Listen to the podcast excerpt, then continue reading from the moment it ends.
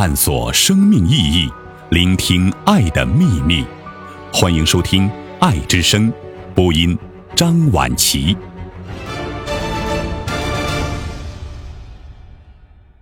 无论遇见什么，你只需保持平静。南怀瑾。脾气倔强、越硬的人，记住命一定很悲惨；越是较劲的人，命越不好。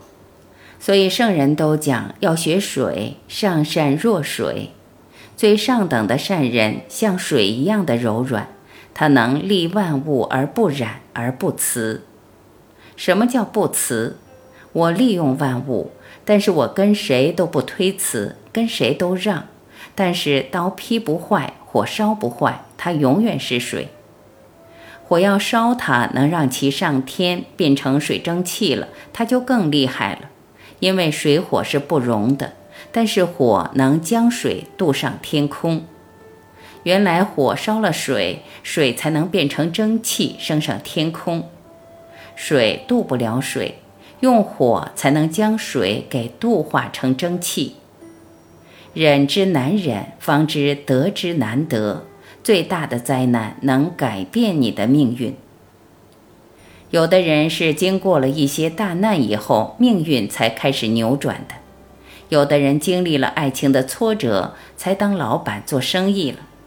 人们并不知道挫折能度化人呢，而且度化的程度和挫折一样大。真正磨你的一定是度你的。如果小的时候让你经历了很多磨难，大了可能特别的顺。有的人小的时候太顺了，结果磨难大了也多，就那么多，所以圣人都主动迎接着磨难，欢迎着磨难的到来。面对磨难，能拥抱它，像水那样利万物，也要利磨难，利一切善巧，利一切机缘来度化自己，而不是躲躲藏藏。磨难真正来的时候，还是难受的，怎么办？安于平静，没事就议论，没事就想什么事情，这样的话就会带来不平静的心情，动心情就得病。得病就招灾。过去讲的命运主要是身体，因为身体是命运最主要的组成部分，所以人到老了才知道，有啥不如有个好身体。身体是至高无上的，人最大的幸福莫过于健康。人一着急的时候，心跳就过速。为什么运动员的心脏到了中老年几乎没有一个好的？是因为运动员练的是着急，而且怕人家追上，又怕输，所以运动员的身体年轻的时候都特别好，老的时候僵硬得多。因为运动的时候不平静，所以运动员当然没有一个赶得上打太极的人。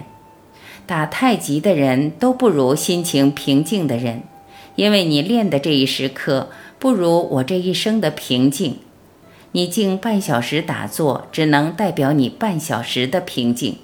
如果你每天每时每刻都平静，才代表你是一个清静的人。